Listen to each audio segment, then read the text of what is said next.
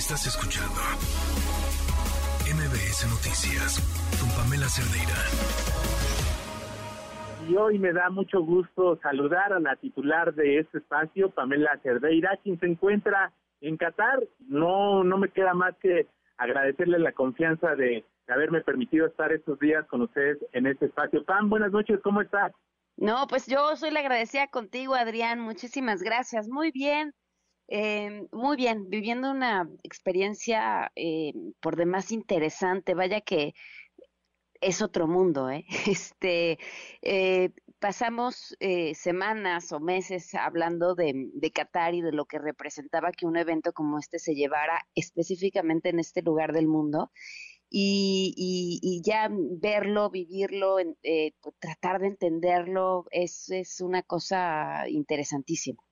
Van preguntarte, han sucedido ya, van pocos días de competencia, pero ya han pasado muchas cosas con los mexicanos, ¿no? Vemos los videos, este, súper divertidos, ¿no? El mexicano siempre poniendo el ambiente en estas competencias mundiales, sin embargo, pues hay muchas restricciones y se hablaba ya también pues de, de, los, de algunos de los primeros nacionales detenidos. ¿Cómo, ¿Cómo se está viviendo allá este ambiente con tantas restricciones pues para los mexicanos que estamos acostumbrados pues a mucha fiesta, a mucho ambiente? Fíjate que yo creo que el tema del alcohol es de lo más interesante. Primero porque justo esta noticia de que no iba a haber cervezas en los estadios cayó pues prácticamente días antes de que iniciara, cuando parecía que ese era el acuerdo que se había logrado. Y, tiene que ver con toda la cultura que hay eh, sobre el alcohol en Qatar. La, gente de aquí eh, no toma alcohol por su religión, pero no, pero no todos este, profesan esa misma religión y en este país solo el 11% de las personas eh, son catarís, el resto de las personas son migrantes. Eh, a, todos, o bueno, al menos a mí, cuando eh, salió la oportunidad de venir, lo primero que pensé fue que la ropa, que voy a traer, que me voy a llevar, no me puedo llevar lo que tengo. Y ya que estoy aquí, me he dado cuenta que pues, lo que traía en mi cabeza era algo distinto a lo que tenía, pero que además no todas las mujeres se cubren tapadas de cuello a, a los pies. O sea, depende la religión que tengan, el, cómo van tapadas, ¿no? Este, salvo ciertas normas, eh, no puedes entrar a ciertos lugares con los hombros este, destapados, por ejemplo, ese tipo de cosas.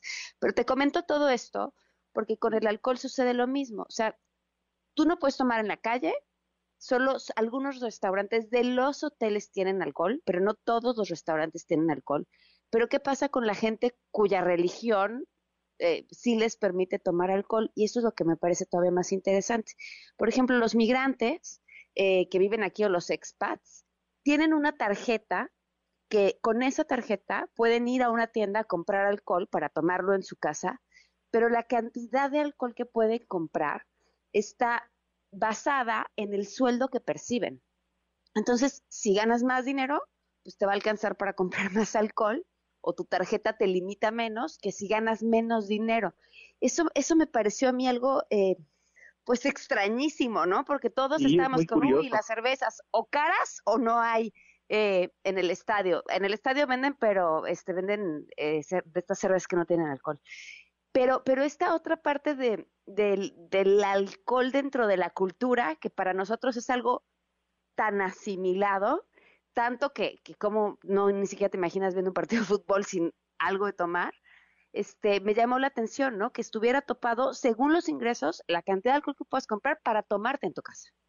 Oye, y preguntarte ahora, eh, además de, de, esta, de estos datos que nos, nos estás eh, refiriendo, eh, ¿cómo, ¿cómo se vive la parte de la, de la movilidad? Aquí, ¿cómo son las distancias? ¿Qué medios de transporte están utilizando para moverse a los distintos recintos, a los estadios. ¿Cómo, cómo es esa parte de la movilidad allá en Qatar? Yo llevo en realidad como es un día completo aquí, porque llegué en, la noche de ayer y tuve ya la oportunidad de subirme al metro. El metro es espectacular. Eh, muy moderno, este, entras al metro con tu Haya Card, que es esta como especie de visa con la que lo puedes entrar a, a, Qatar, que es un documento que te emiten para poder entrar. El metro es espectacular, te puedes mover también en taxi o te puedes mover en Uber, eh, que funciona exactamente igual que con tu aplicación que tienes en México. Este, lo que he visto o lo que he escuchado más bien, es que el gran problema de, aquí es el tráfico y más por cuando estás en las zonas de algunos partidos. O sea, muchas personas se les ha complicado llegar a los estadios porque de pronto son a lo mejor tres horas de que están atorados por los accesos a los partidos. Entonces, quienes se mueven de otras formas o prefieren caminar o terminan moviéndose en metro, eh, acaba siendo mucho más eficiente.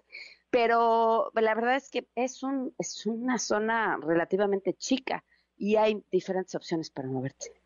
Oye, sé que, que llevas eh, muy poco tiempo este, allá, pero ¿te has encontrado ya con algún eh, compatriota? Este, ¿Has podido platicar con algunos de los que ya andan por allá disfrutando de este certamen? No inventes, estamos en todos lados. Es, es, es impresionante la cantidad de mexicanos que hay. Y eso que no me ha tocado estar en, en un día de partido, hasta el, el sábado eh, en, en México-Argentina, pero no solo la cantidad de mexicanos que hay, eh, yo digo, ¿cómo vienen cargando los sombreros? porque, porque además pareciera, y, y, y al menos no lo he, podido apreciar así en aficionados de otras selecciones, que, que, que, venimos, y, y, pero nos queremos traer un cachito de México con nosotros, ¿no? Eh, más allá de la bandera. Entonces sí, traen, traen sombreros o traen algún traje típico y este y, de verdad que se hacen ver en todos lados. Van a preguntarte también acerca pues de, de la comida, entendemos llevas poco, pero también pues nosotros como mexicanos cuando vamos a otros lugares es algo de lo que siempre extrañamos, ¿no? Los taquitos, todas estas cosas que estamos acostumbrados a comer. Allá cómo está este asunto.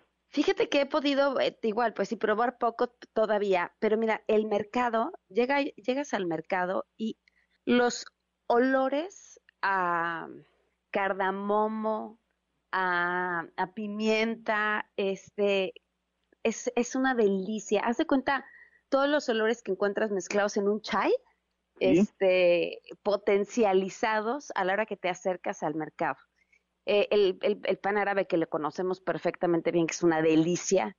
Este, hoy probé una empanada de camello. No, no, no, no me digas. ¿Cuál es la experiencia? Cuéntanos. pues ya, ya estamos aquí. ya está uno aquí, la empanada está aquí, no puedes decir que no lo probaste. Eh, le preguntaba a uno de mis acompañantes que a qué sabía, porque ya lo había probado y me dice, ves que todo, cuando alguien no sabe a qué sabe algo, te dice sabe a pollo.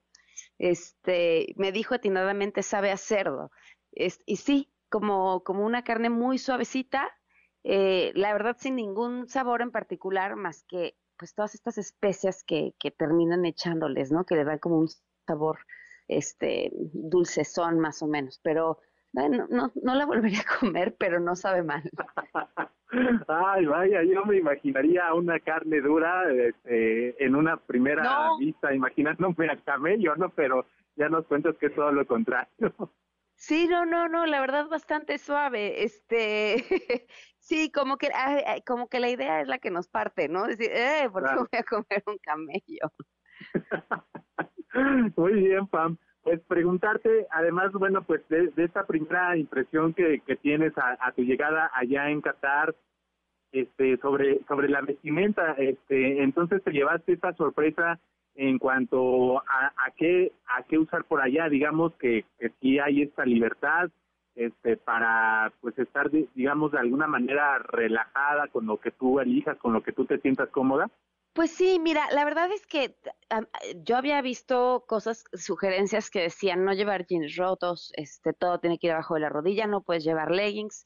Y la verdad es que he visto este chavas con los hombros descubiertos, o sea, camisas sin, con los hombros descubiertos, he visto otras con leggings, eh, y no pasa nada. Y lo platicaba con, con una de las guías, eh, ella es como la mayoría de la población aquí migrante, y me decía que en realidad, que sí está todo más relajado por el evento, pero que en realidad llevaba ya unos años en que se había relajado más, ¿no? Las, las mujeres que van así tapadas van así por su religión, pero no todas. Y ella me comentaba, ¿no? Me dice, mira, yo alguna vez, este, en un centro comercial, una señora llegó y me dijo, tápate, porque la, la camisa que traía dejaba ver, este, dejaba que se me vieran las, que se me marcaran las pompas con el pantalón, ¿no? Y entonces me dijo, tápate, eso no está muy bien. Y entonces te tapas, pero más bien ella decía, obedece un tema eh, generacional.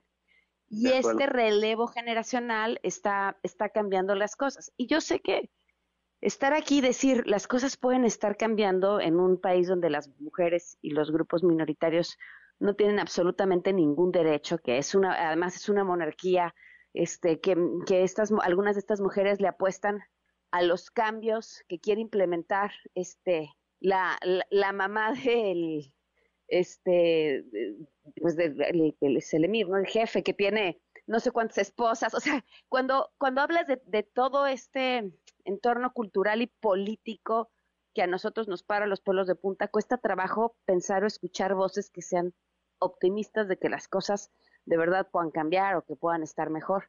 Este, pero, pero yo las escucho y me dicen, es que aquí, o sea, si tú respetas las reglas, ciertas reglas, este, es el lugar más seguro del mundo, aseguraban, ¿no? Y luego vienen estas otras historias, este, me contaba también esta chica. Me decía, mira, hay una chava, este, joven que quedó embarazada y entonces ella tenía pensado el gran problema o el gran temor de los migrantes, pues es que los deporten, porque entonces ya no pueden regresar a trabajar y trabajar aquí es en la mejor posibilidad que tienen de llevar mayor cantidad de dinero a sus familias, a pesar de que, como en todos los lugares donde hay inmensas desigualdades, las condiciones de trabajo no sean las mejores, aún así están mejor que en sus casas. Entonces esta chica queda embarazada y dice, bueno, me voy a esperar cuatro o cinco meses y ya me regreso a mi, a mi lugar de nacimiento y tengo allá a mi hijo. Y tiene un, un aborto espontáneo a los tres meses de embarazo, empieza a sangrar, sus amigas la llevan al hospital, y en el hospital, ah, está sangrando, espérate, pero no estás casada, detenida. No, no, no. Porque tuviste relaciones sexuales sin estar casada. Esas son las cosas que a nosotros nos paran los pelos de punta, ¿no? Claro. Este, su embajada fue la que la logró sacar y, y, regresar a su país, pero, pero finalmente regresan con, con, ahora sí que con este sello de no puedes regresar o no puedes regresar durante tanto tiempo porque no puedes tener relaciones sexuales con alguien que no es tu marido. Y le preguntaban, ¿y quién es el papá del niño? No, no, no, no, no, no, no sé. O sea, por proteger a la otra persona. No, no, no sé. O sea, alguien con quien me encontré este, en una salida y no sé, y no lo conozco y no lo conozco. Entonces, es, esas historias, pues sí son, son de terror. Este, y luego hay otro grupo que, que a mí me, me, me pareció súper importante que de cierta forma también creo que los mexicanos entendemos bien, el de las trabajadoras del hogar. Ajá. La mayoría de las eh, trabajadoras del hogar eh, o niñeras que están aquí eh, son mujeres de Filipinas. Incluso son de las mejores, ah, o sea, si hay una división de por dónde vienes, ¿no? ¿Dónde es tu pasaporte? Las oportunidades laborales que tienes.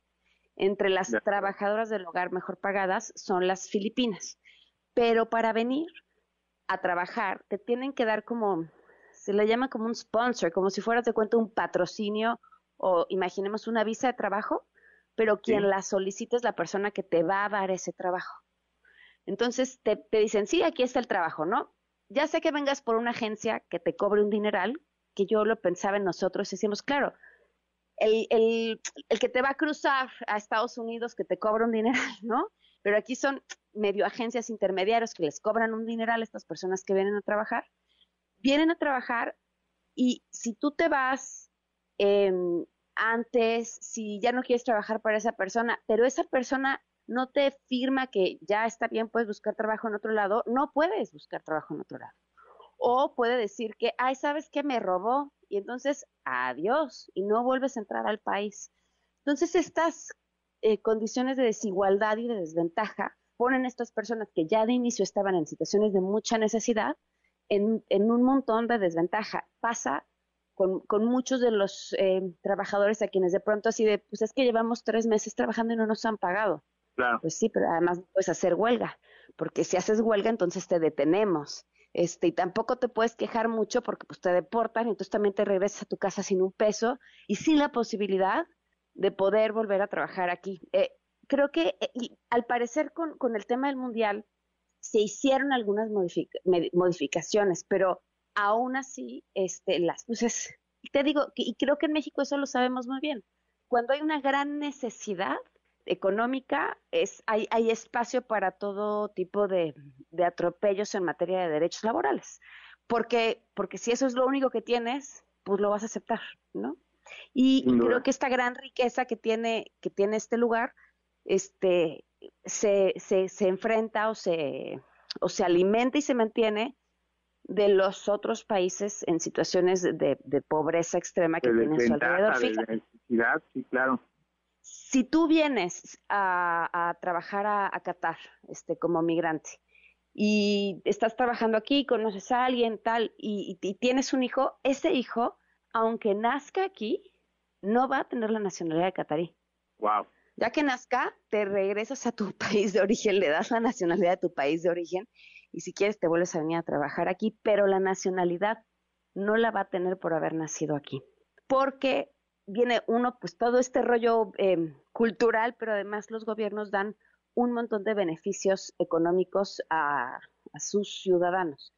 Entonces, pues claro, a ver, si tienes un 89% de migrantes, este, ¿qué implicaría darles todos esos beneficios económicos que tiene un país tan rico como este?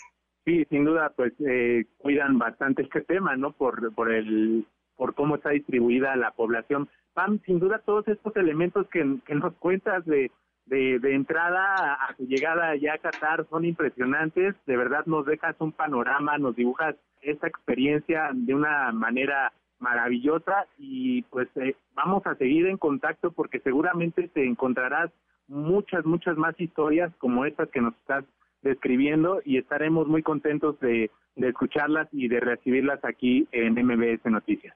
Muchísimas gracias, Adrián. De verdad, gracias de todo corazón. Ahora sí que sin ti no habría podido estar aquí. No, muchas gracias. Te mando un fuerte abrazo, descansa y pues eh, ojalá que lleves toda la buena vibra de los mexicanos para que México obtenga un buen resultado el próximo sábado.